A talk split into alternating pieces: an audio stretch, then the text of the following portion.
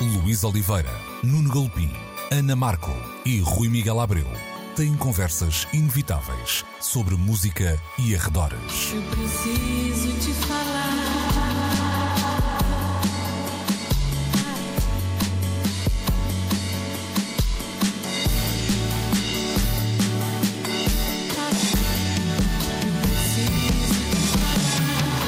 Agora na Antena 3. Precisamos de falar. Muito bom dia, sejam bem-vindos a mais uma edição de Precisamos de Falar, como sempre, na Antena 3 aos domingos de manhã, sempre disponível também nas diferentes plataformas de podcasts e também, é claro, no RTP Play em antena3.rtp.pt. Cá estamos, Luís Oliveira, Rui Miguel Abreu e o Nuno Galpim, hoje sem a nossa Ana Marco. Vocês portaram-se bem na minha ausência? Sort of, mais ou menos. Só recebi também as três ou quatro eh, queixas do costume, portanto não, não deve ter sido muito pior que o habitual. Ora bem, eh, hoje para, para a discussão trazemos uma data muito, muito redonda eh, e estou a falar dos 50 anos do Festival de Vilar de Mouros, que foram assinalados recentemente. É, houve até uma, uma celebração que eu considero muito bonita, de um, de um simbolismo bastante grande do Álvaro Azevedo, ele que eh, foi baterista nessa primeiríssima edição Uhum, é com os Pop, Pop 5 Music Incorporated, na altura, ele depois passou também pelos Trabalhadores de Comércio, por exemplo, e Arte e Ofício, certo? Ele foi, Sim. ele foi em Pop One Incorporated. Foi Pop One Incorporated, subiu ao palco sozinho, montou a sua bateria Exatamente. E, e perante algumas pessoas, alguns amigos também e outras pessoas que estavam ahm, naquele mítico palco que foi o original de eh, Vilar de Mouros, deu então uma- um espetáculo assinalando esse, esse momento e celebrando estes eh, 50 anos. Há, há alguns clichês, Nuno, que, que conhecemos e que fazem sentido, os clichês normalmente também claro. são, são usados por isso, não é? Eh, As- As mitologias são sempre mais interessantes e os É clichês fazem parte das mitologias do que as histórias verdadeiras. Isso, isso. Não, mas quando olhamos para, para, para Vilar de Mouros, há assim umas- uns chavões que nos vêm à cabeça, não é? A ideia de festival pioneiro, pai dos festivais portugueses, etc. E isso é tudo óbvio. Hum, às vezes, mais do que perceber o, o caráter pioneiro do evento, eu acho que o contexto histórico e político em que ele acontece é, é de facto a grande pedrada no charco e, e e qual. 50 anos depois não, não perde essa, essa importância, essa relevância, não é? É preciso pensar que estamos ainda há três anos da Revolução e que tinham terminado os 60 nos quais, sobretudo ali a metade da década, o Iê era um espaço musical, de certa maneira até permitido por um regime que deixava os rapazes cantar canções inócuas, tão inócuas quanto algumas das grandes estrelas que passavam pela rádio e televisão naquela altura, eh, canções de amor, sobretudo, estou a falar do Iê puro e duro, ali de 64, 65, 66, antes de facto de surgirem os 1111 e outros grupos a falar sobre outras coisas. Porque muitas daquelas bandas não tinham um futuro eh, garantido, porque chegava a hora eh, da incorporação eh, no serviço militar e as coisas tinham o seu desfecho natural. O IEE, de certa forma, e isto é a tese defendida pelo Luís Pinheiro de Almeida no seu livro sobre o IEE, era um espaço de ahm, ah, juventude ah, celebrada, mas permitida ah, pelo, pelo regime. E o que está aqui a acontecer é algo um bocadinho diferente. É claro que havia uma história de uma divulgação de- de de novas sonoridades em Portugal e a rádio aí tem um papel importante, sobretudo através de programas como Em Órbita. Mas, e apesar de algumas movimentações, acho que Vilar de Mouros, em 71, abre pela primeira vez a palcos portugueses vivências a que não estavam então habituados aqueles que à frente dos palcos passavam. Não falo de nós porque estávamos todos.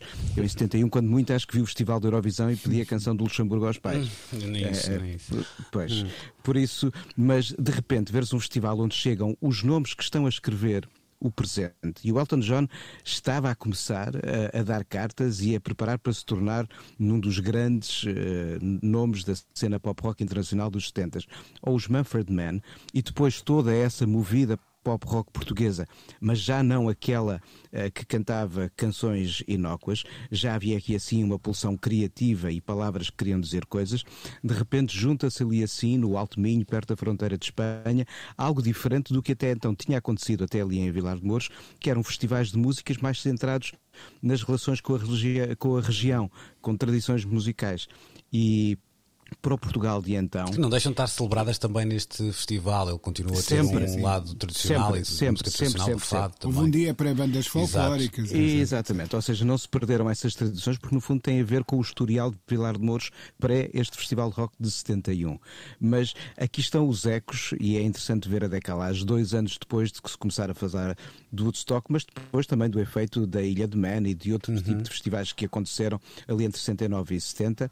E apesar da, da discrepância com que muitas coisas aqui chegavam, não deixa de ser interessante que em 71 Portugal entra eh, desta maneira no universo dos festivais de rock. Uhum.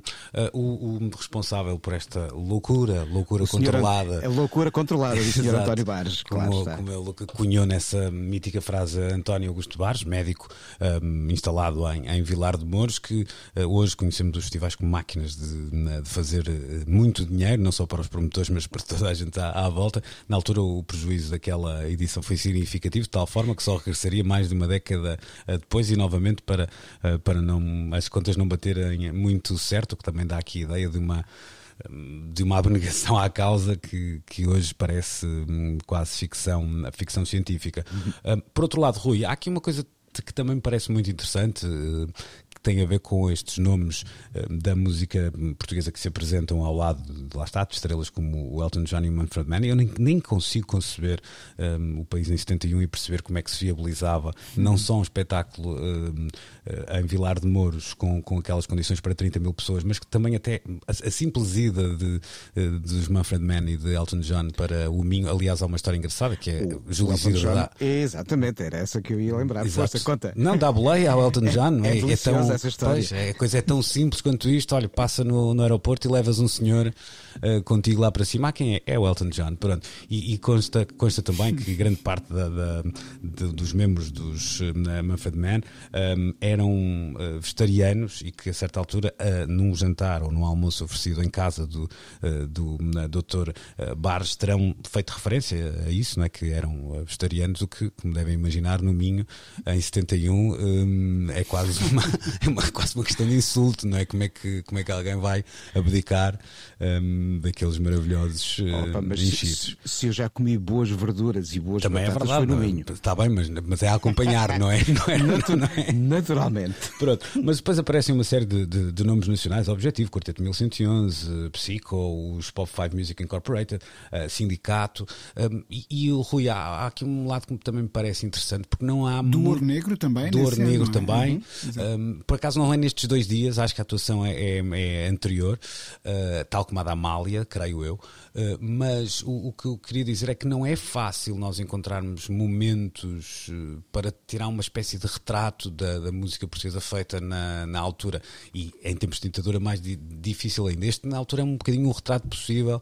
um, e, e é interessante perceber que algumas bandas que marcam a década de 70, mas que não existiam em 71 ainda, não é? Podiam depois existir. Algumas que também acabam antes do segundo festival em 82, portanto ficam ali um bocadinho perdidas, mas não deixa de haver aqui um, um retrato, uma música eh, portuguesa, elétrica, vá lá, eh, feita em 71, que não tinha muitas possibilidades de se hum, mostrar daquela forma mais eh, popular e mais massiva hum, à data. Não sei se concordas com, com esta visão de que, Concordo, que é um concordo momento também importante por isso, não é?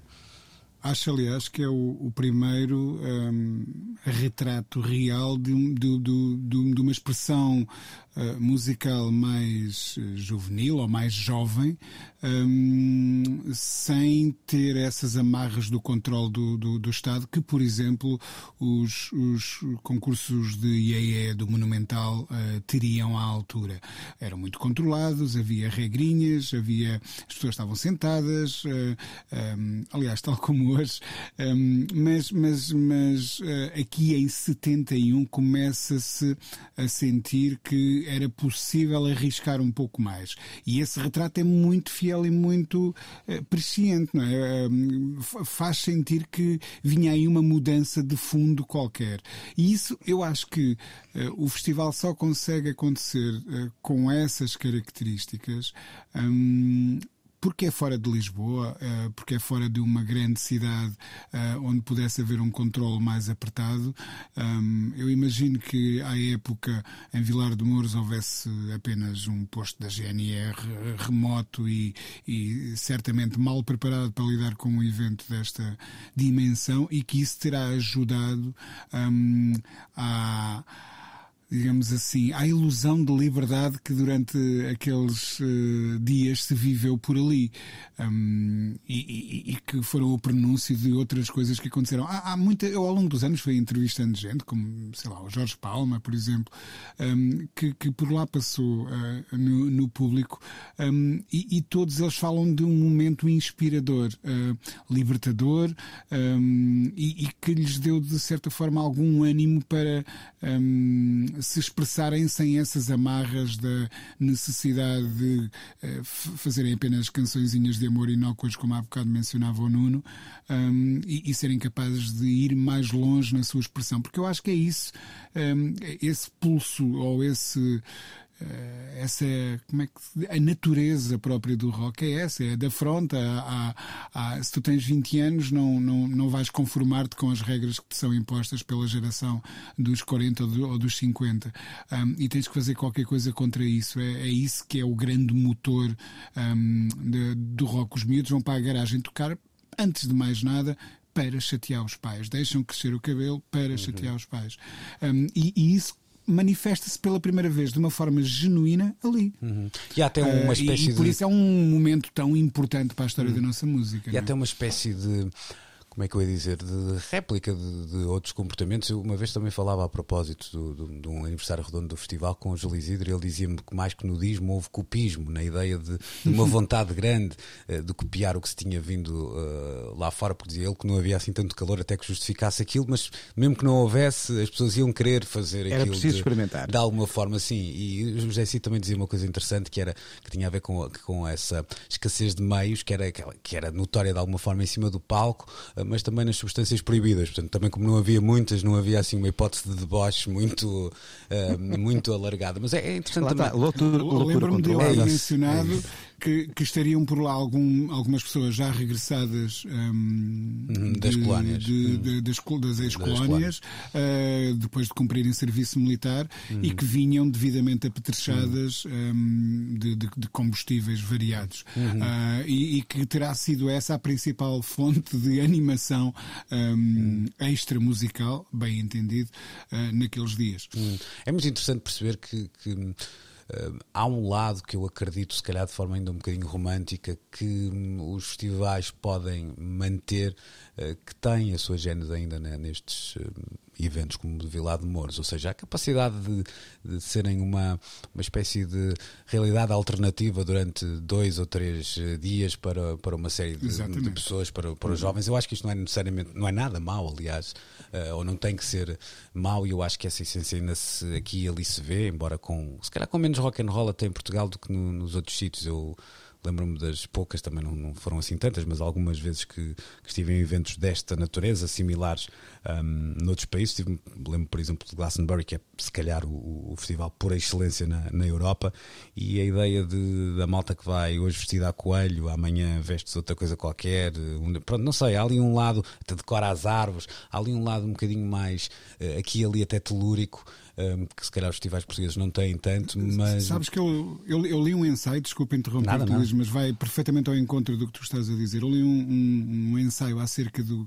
Eh, do, do que vi, olhava para o festival rock clássico como uma, um, ensaio para uma sociedade alternativa. E, e, tem a ver com isso. Ou seja, numa sociedade normal onde tu tens um conjunto de regras que tens que seguir, tens que andar de um determinado lado da estrada, tens que te uhum. vestir de uma determinada maneira maneira, sobretudo se tiveres um determinado tipo de emprego. Um, ao domingo tens que ir à missa ou, ou fazer outro tipo de ritual qualquer. Um, durante aqueles dias essas regras são, desaparecem e, e, e, daí os comportamentos que vistos de fora até podem parecer exóticos, anormais, excessivos, uh, enfim. A moral vigente terá claro. certamente um conjunto de, de adjetivos para os classificar, mas que na verdade são manifestações puras e diretas e sem filtros de liberdade. Mais nada, não é? É isso mesmo, são É, cápsulas é de mesmo. fantasia de alguma, de alguma maneira. Eu lembro também de uma imagem muito engraçada que há uns anos o, o Fernando Ribeiro dos Municipal fazia em relação, até na altura havia muito, em alguns festivais, a cena do Dia do Metal, ou alguns festivais mais dedicados ao metal, mas lembro-me de um ou outro que tinha o Dia do Metal e ele dizia que imaginava assim o. O, o jovem bancário a, a sair à pressa, a entrar numa cabine telefónica com a Clark, Kent, não é? E depois a vestir a sua camisola negra e a trocar as, as calças do fato por umas calças justas eh, pretas para ir para, ehm, para o recinto, quase que às escondidas para ver se não era visto pelos eh, companheiros de trabalho. Portanto, aí eu acho que esse lado continua ehm, a existir. É claro que tornou-se um, um negócio, um negócio ehm, Sim, gigante. tornou-se uma indústria. Sim. Tornou-se uma indústria porque é uma indústria que eh, não nasce e vive aqui. É uma indústria global que envolve digressões, envolve circuitos eh, e pronto. E com uma- e com uma coisa não me e- parece- E, géneros musicais e géneros musicais cada vez mais diversificados. Que isso Tam- também, também é verdade. algo que tem a, a história dos festivais de música hoje em dia eh, eh, conhece muito mais do que o modelo do festival de rock. Uhum. Há muito mais festivais para muito mais géneros de música. E- E, muitos onde as músicas se cruzam. É verdade, e alguns até, eh, exatamente, e alguns até foram, eh, não queria dizer perdendo a sua identidade, mas foram adaptando-se aos tempos que, que Foram- iam vivendo. foram E- evoluindo, sim, tal e qual. Sim, Tal e acho, qual.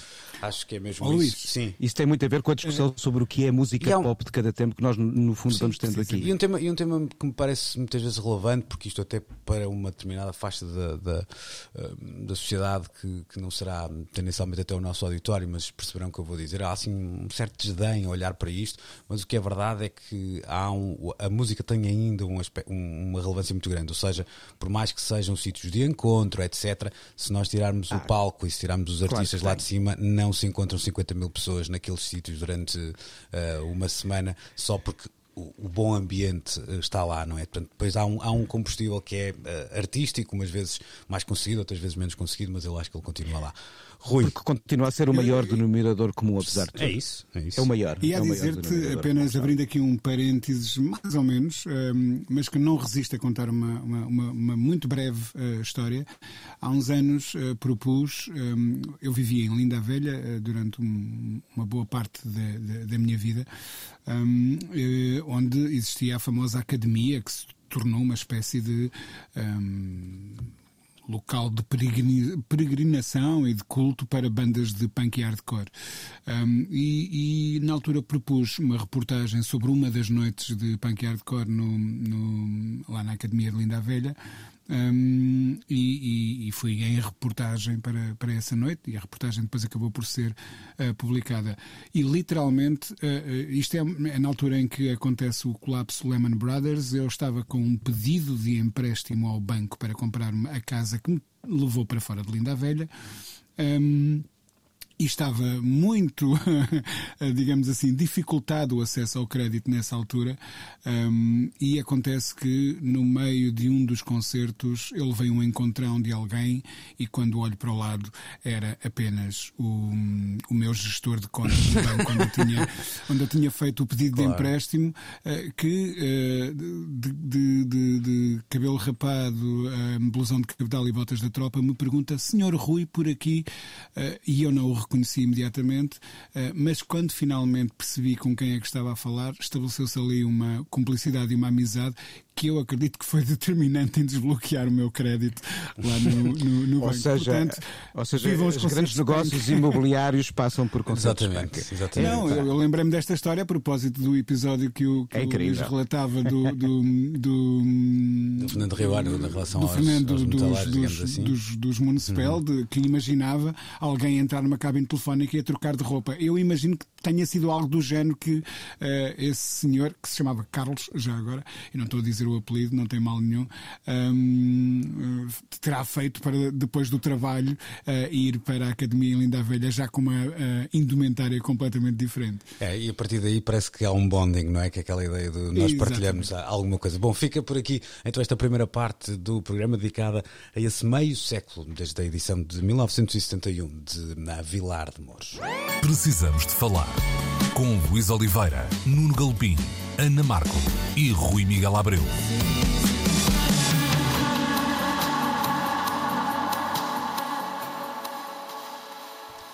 Estamos de regresso para a segunda parte de Precisamos de Falar. Nesta edição de domingo, como sempre, eh, temos um. Já devem estar aí a, a ouvir no oráculo da, das vossas rádios. Hahaha, piada estúpida. Um, alerta Antena 3. Isto porque o Rui Miguel Abreu tem uma notícia para, para nos dar. É uma caixa, como se diz no, no jornalismo. e fica então a bola do teu lado, Rui, para esse anúncio uh, formal um, para todo o nosso auditório. Um, sabes, uh, há, há, penso que terá sido há dois ou três anos, um, saiu uma peça num, num site brasileiro uh, que um, listava todas as fábricas de vinil existentes no mundo à, à altura.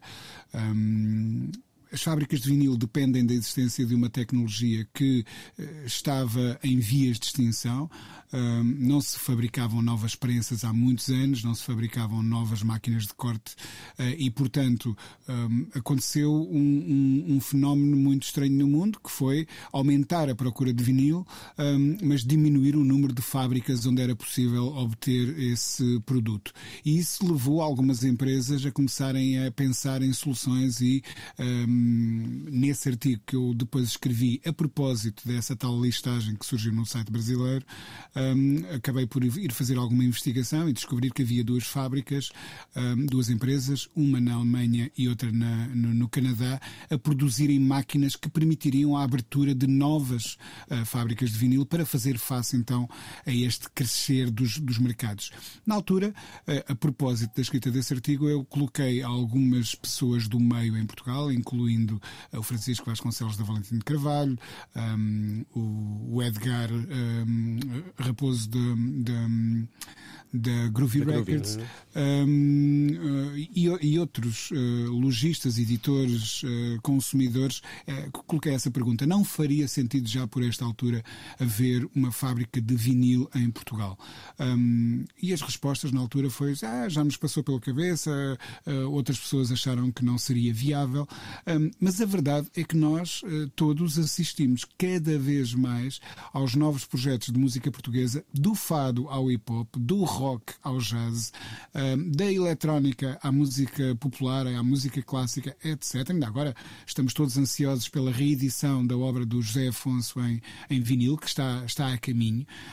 e, e há dezenas de outros exemplos. Nunca se lançou tanto novo vinil em Portugal como neste momento. E estou a falar de vinil de projetos portugueses. Portanto, de um ponto de vista, uh, diria eu que se tivesse ganho o Euro Milhões, se calhar seria um dos negócios que me passaria pela cabeça, seria ponderar pelo menos a abertura de uma loja de discos, ou melhor, de uma fábrica de discos um, no nosso país pelos vistos, isso está a acontecer, vai estar baseada no Porto uh, e está a semanas de começar a elaborar. Para já uh, são as, as, as, uh, os factos que eu posso adiantar em relação a isto. Tenho a certeza que um anúncio formal estará a poucos dias de ser feito, um, mas é importante saber, e foi por isso que eu propus este assunto para debate, até porque gostava de saber a vossa opinião, que são os dois consumidores desse formato e desse Bastante. suporte. Uhum. Um, fará ou não sentido perante, e, e falando exclusivamente do mercado português, uh, do mercado da música portuguesa, fará ou não sentido neste momento um, ehm, oh. voltar a existir uma, uma, uma, fábrica de vinil em Portugal? A última, a última, a última Vila Franca de terá sido a da Valentim de Carvalho, que terá. uh, uh, eu Sim. penso que a Valentim fechou depois da da Rádio Triunfo um, ehm, Sim, fechou. E, e que terá fechado por volta do início dos anos 90, 90 ou 91. Eu penso que isso até é mencionado no, no artigo que que, que eu escrevi, porque eh, esse dado ter, terá sido fornecido pelo Francisco Vasconcelos quando o entrevistei a esse propósito, um, mas não tenho agora aqui de memória presente, mas eh, será por aí. Portanto, estamos a falar de não se fabricar vinil em Portugal há 30 anos. Uhum. Uhum. E, faz todo o sentido quando temos às vezes aquelas nossas conversas sobre a forma como algumas grandes editoras entopem literalmente as, uhum. as encomendas das fábricas com uma série de discos que vão ter grande saída, e esta grande saída pode ser uma reedição do The Wall dos Pink Floyd ou uh, de um dos álbuns históricos dos Queen dos anos 70, nós percebemos aí como é necessário haver outros espaços para que encomendas uh, mais pequenas e locais possam ter uh, espaços de fuga para viabilidade dentro do quadro do calendário com que os artistas gostavam de ver os seus discos editados. Há muitas edições, por vezes, adiadas, não porque haja problemas de promoção ou de outra coisa qualquer, mas porque não há tempo nas fábricas para dar vazão à produção dos discos, à prensagem dos discos. E por isso costumamos eh, cada vez mais ver aquilo que está a suceder em alguns casos e creio que não será esta a única razão, mas começa a acontecer com alguma frequência, teres lançamentos digitais e só uns meses depois teres finalmente a sim, resposta sim. num formato físico em vinil. E parte desse, dessa decalagem, desse, desse intervalo, pode ter a ver com o entupimento da. Sim, muitas não, vezes tem, só, tem, a ver com isso. Agora, as só edições, tem a ver com isso. Não, não há outra razão é, para isso. As edições de obras do, do, do Zeca Afonso que estão previstas já, já têm uma data posterior para a edição de vinil e essa é a justificação apresentada. A minha dúvida, eu vou, eu vou ser muito sincero, porque isso é uma conversa que para mim até trespassa outras áreas da, da economia portuguesa, que é quando olhamos para Portugal como uma porta de entrada, o que quer que seja na Europa. E muitas vezes eu pergunto, mas porquê que temos, isso não, se for assim é só um chavão, não é? Tipo, ou seja, se, se, a minha ideia é se o Rui acha que uma fábrica dessas pode servir o mercado nacional e ser sustentável dessa forma, acho uma, uma, uma, boa ideia.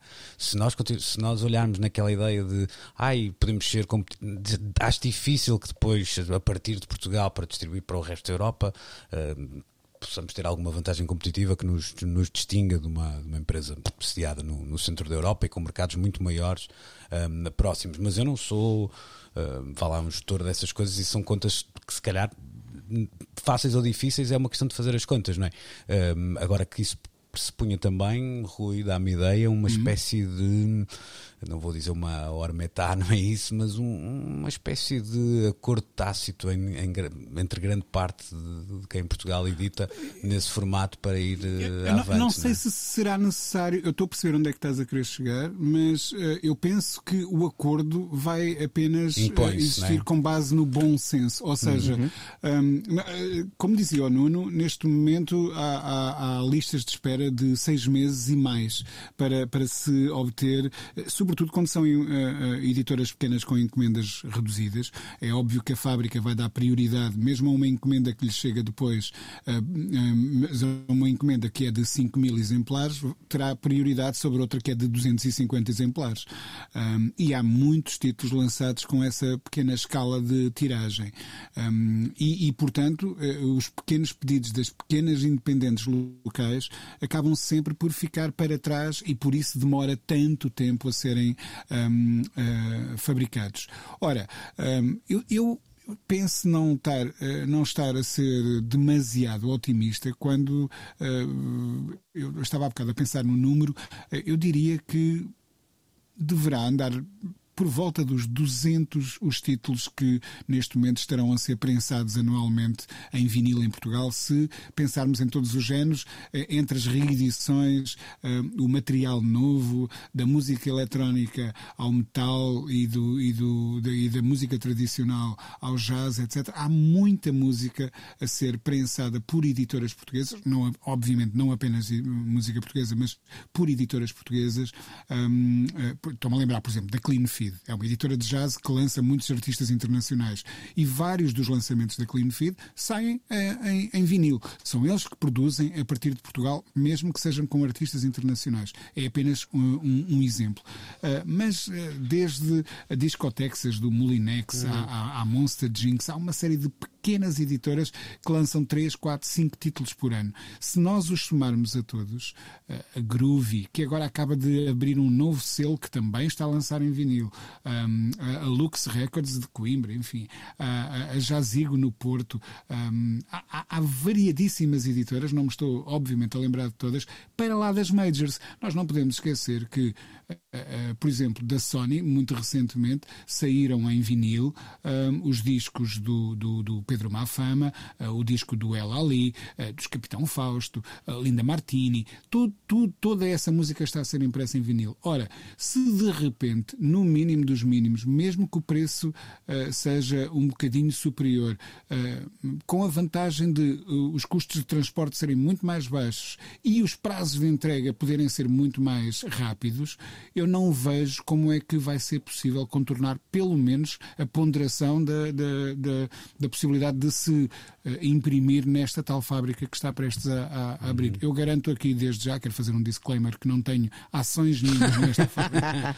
Uh, não, não, eu só sei da notícia, não sei de uhum. absolutamente mais nada, não conheço os envolvidos, não sou amigo de ninguém, não tenho. Uh, o meu interesse é apenas uhum. que o, o, vinil que me interessa me chegue mais rapidamente tal e, qual, e o mais barato possível. e, é e, essa isso. dimensão, e... a dimensão é, desculpa, Rui, essa, a dimensão desse força, relacionamento força. que falas face às bandas portuguesas, acho que pode aqui adquirir um, um, uma dimensão ibérica, porque Exatamente. estou a ver ia, as muitas editoras espanholas a reagirem da mesma forma ao facto de haver uma fábrica no norte de Portugal. Apesar de já haver um par de fábricas a elaborar, penso que duas ou três a elaborar em, em Espanha, a verdade é que há, o volume de edições deles é portuguesa a, a, a, ser feita ou a ser impressa em vinil que, que, está a ser impressa na Checoslováquia ou em França ou na hum, Holanda um, e, e, e, editoras inglesas que também um, imprimem eh, na Alemanha, uh, uh, na Holanda e noutros locais, de repente Portugal até poderá ser uma, uma hipótese não apenas para pequenas editoras espanholas, mas até para, para estas editoras um, de outros mercados mais fortes que procurando um, responder com alguma rapidez à, à, à urgência necessária de colocar novo produto no mercado, possam vir a considerar uma fábrica em Portugal como uma possibilidade de, de uh, fazerem produto, basicamente. Olha, e quem, quem conhece sabe que sou, sendo eu do Porto, sabe, toda a gente sabe que lá se havia mais depressa, portanto, toda a gente fica mais bem servida assim com com essa rapidez. Agora vira o disco e, e não toca o mesmo. Uma coisa, força, eu tenho força. uma visita, uh, logo que a fábrica esteja a elaborar, tenho uma visita prometida que uhum. me será feita à fábrica, portanto, conto, fiquem atentos a este espaço porque conto uh, logo que possível trazer aqui novas informações. Ok, fica combinado então. Foi o nosso. Queremos, queremos ah. precisamos falar dessa reportagem. Exato. Alerta Antena 3 a terminar aqui. Partimos para uh, mais uma pausa e voltamos já a seguir para a derradeira parte deste Precisamos de Falar. Precisamos de falar. Última parte então da edição de hoje de Precisamos de Falar e eu diria que temos instalado um certo caos no que aos espetáculos ao vivo diz uh, a respeito, mas há uma nuance que me parece aqui importante. Um, se calhar vamos começar por aí, que é a entrada em cena um, dos músicos e das suas uh, convicções. Vamos lá explicar. Um, em particular nos Estados Unidos, embora isto não aconteça só nos Estados Unidos, uh, começam a acontecer uh, alguns eventos, outros, alguns até com, com grande escala, e aos poucos também estão a retomar algumas digressões e digressões de nomes importantes. As regras sobre vacinação, máscara, etc., vão variando de cabeça para cabeça, vamos dizer assim mas há músicos. E de Estado para Estado. E de Estado para Estado, claro. Uhum. mas o Estado eu até acho normal, pois o, o problema é que no mesmo Estado parece que há muitas cabeças a pensar. Uh, mas parece que os músicos, ou pelo menos um, quem fala pelos músicos, em alguns casos, estão também eles a querer tomar uh, um partido, exigindo, em alguns casos, certificados de, de vacinação. É, são assim as, as questões mais urgentes e mais da última semana que tem, tem feito notícia. E e, eu já notei, uh, Rui, este tema também foi, foi sugerido por ti, eu não sei se notas o mesmo, que há alguma uh, crispação e por uma razão simples. Estupidamente, o tema da vacinação tornou-se uma questão que extravasa um bocadinho a saúde pública. Parece que. Um, parece que ser prova. A, vacina, a, a hum. vacinação desta vacina porque se falares na vacina do tétano e da difteria, claro. que são obrigatórias, ninguém, ninguém claro. é politi não claro. politizou. Claro. Tem a ver com esta vacina em particular. Sim, e, no, e, no e Estado... aqui no caso português, por exemplo. Sim, mas acho que os Estados Unidos muito também, Reino Unido muito também, um, de alguma forma um, que isto se quer secular e os populismos também cavalgam muito claro. uh, esse, essa matéria, não é? E isto está a levantar aqui umas questões estranhas e que eu acho que também aumentam já um bocadinho a clivagem e o atrito, até entre pares e até entre músicos. Eu já ouvi coisas que de outra forma acho que não ouviria, até de senhores que têm idade para ter juízo. Estou-me a lembrar do, do Brian May, do Eric Clapton, no outro dia, uh, quase a, a insultarem-se uh, mutuamente, não, não necessariamente por uma razão por esta razão num, em particular. Num é? caso e outro, se ficarem a discutir e fizerem menos discos, o mundo ganha. Uh, ok, ok. boa! Que venenoso está hoje no Galpim, não é? Uh, pronto, mas isto para, isto para dizer que está, está de facto um circo montado uh, e eu acredito que isto vai ser um, um, assunto nos próximos tempos, para já fora uh, de Portugal, mas eu não me admira que esta questão possa chegar um, a Portugal, embora a taxa de vacinação aqui é, é, é, completamente diferente para que isso possa ser um, um assunto. Que olhar é que tens sobre isto, Rui? Bem, um, os Estados Unidos são de facto um, um caso muito particular, mas uh, é o motor global da indústria da música e, portanto, é necessário estarmos atentos ao que por lá se passa, porque certamente terá reflexos no, no, no resto do planeta. Eu imagino que as regras estejam.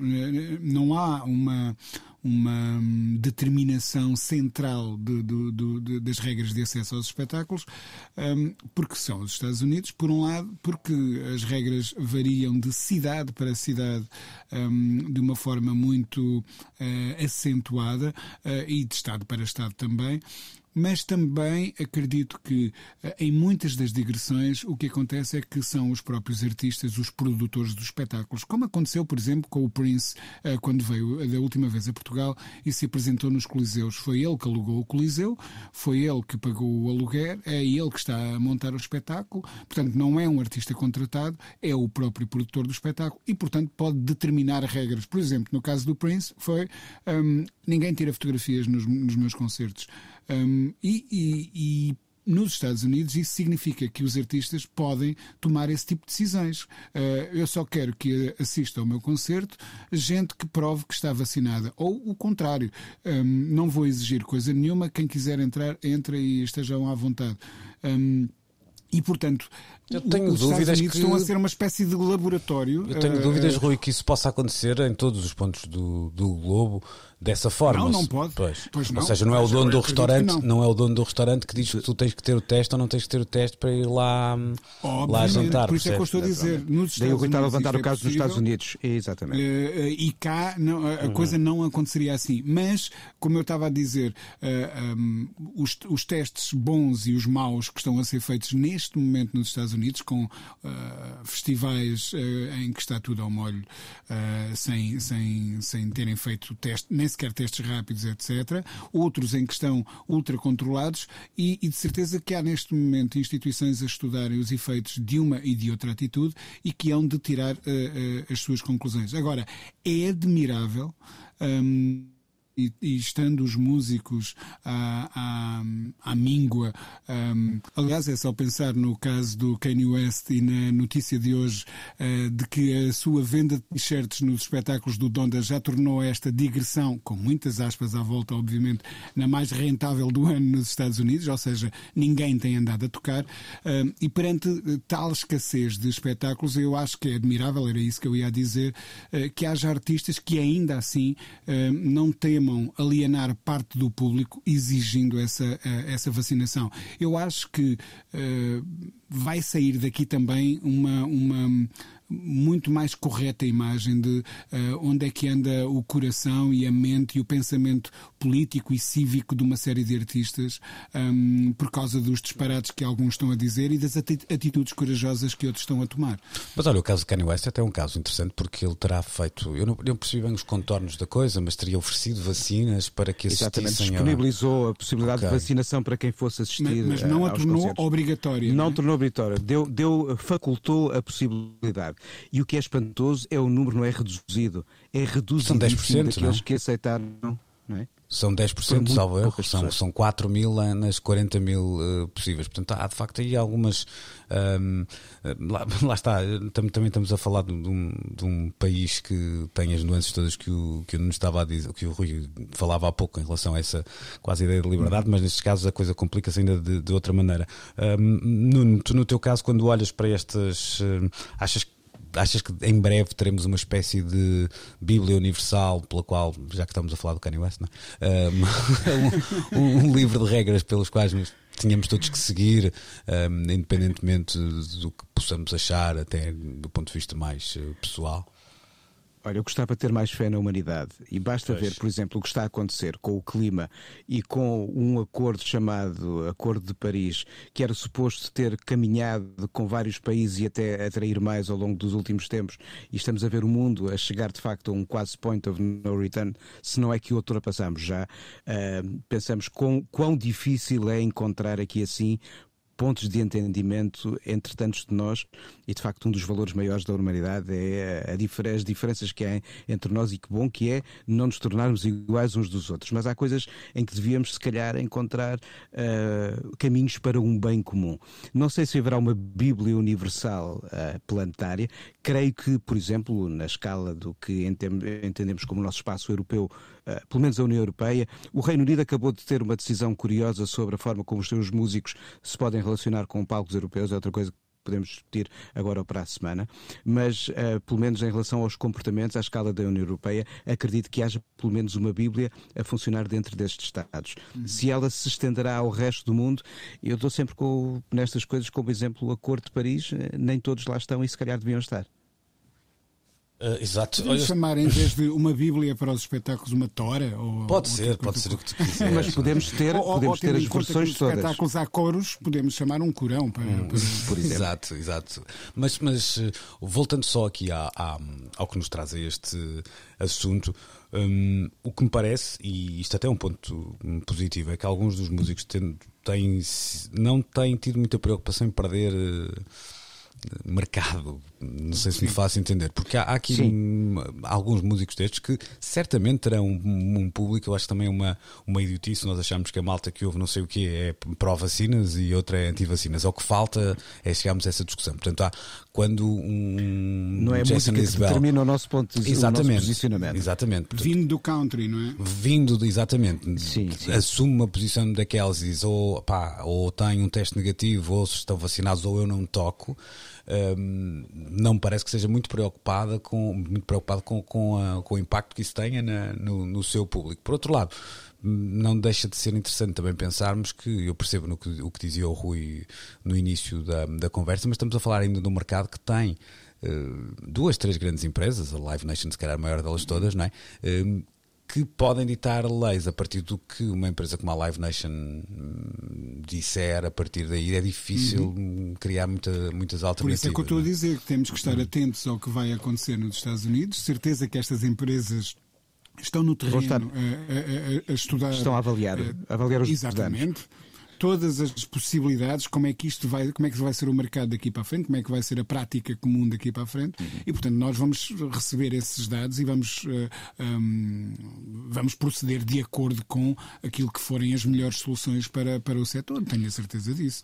Dados Tal e esses qual. que também e não tem diálogo com as autoridades de saúde. Acredito Hum. que depois se estabeleçam esses, esses, esses diálogos. Dados esses, Nuno, Espero eu. nós ainda não recebemos, por exemplo, para os eh, eventos eh, teste feitos em, em É verdade. Portugal e é provável quando, quando conhecemos esses resultados, se calhar a, a realidade já se tem imposto de uma maneira completamente diferente, não é? Bem, a realidade tem-se imposto a nós de uma maneira sempre, Sempre, diferente pois. face ao que pensávamos há um mês atrás. Pois. Por isso, isso no fundo já é eh, o novo normal. Pois, pois. Mais do que isso não consigo dizer. Eu acho que quero mesmo esperar para ver esses resultados, porque é importante, é importante saber os resultados desse, desse tipo de Claro que sim. avaliações. Claro sim. Uhum. Também acho. Uh, uma, uma última questão para irmos ao encontro do que dizia o, o Nuno. Uh, essa ideia de uma, uma espécie de uh, escapatória, uma terceira via encontrada pelos responsáveis do, do Estado, dos Estados Unidos, da- da- do Reino Unido, uh, para no fundo, uh, vá lá, não serem tão duro com os músicos uh, e não cortarem à, à partida as possibilidades de, de circulação dos mesmos na- na- no espaço, pelo menos no espaço europeu, que era uma, uma preocupação muito grande que eles tinham. Parece-me algo eficiente e, e, pelo menos um, um penso rápido é, é certamente. Dá-me ideia que dá-me ideia que por esse lado a coisa fica hum, resolvida. Vamos ver depois os custos que, hum, que poderão estar anexados a outras hum, questões que envolvem normalmente uma, uma digressão grande de- de- dos músicos saídos de Inglaterra pela, hum, pela Europa. Foi uma saída airosa, assim, né, aos teus olhos? Eu acho, eu acho que foi para já uma saída à Eurose e uma capacidade de, de, diálogo encontrada entre a União Europeia e o Reino Unido. Ou seja, há divórcios que depois daqueles primeiros meses de caras voltadas, depois reatam relacionamentos. E é o que tem de acontecer aqui e em outras frentes de, de trabalho conjunto. Eu, eu lembro-me de ver uma notícia uh, no Guardian aqui há uns dias. Nessa altura, Portugal creio que ainda não estava dentro do número de 19 países que já uh, encontraram um entendimento com o Reino Unido, mas que estava a ser discutido. E terá que assim ser para viabilizar aquela que é provavelmente a maior exportadora de bandas eh, para o circuito do, dos festivais. É claro que há muitas bandas em muitos países, mas temos uma cultura de mais de 50 anos muito habituada a ter muitas bandas e artistas ingleses a andar por aí.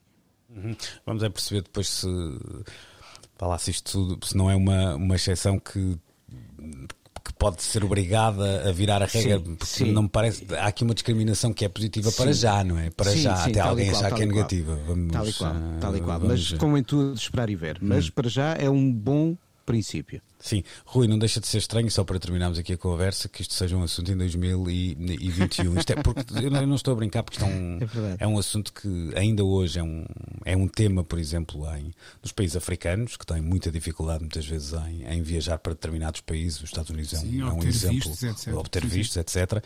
De um momento para o outro, isto passou a ser uma questão europeia e, ainda por cima liderada pelo, uh, pelo Reino Unido, que, como dizia o Nuni bem, tem essa capacidade de ser um, um, dos grandes centros de produção pop. Portanto, é, se, se, se, não nos apetecer refletir sobre mais nada, pensar que isto acontece em 2021 não deixa de deixar assim um amargo de boca.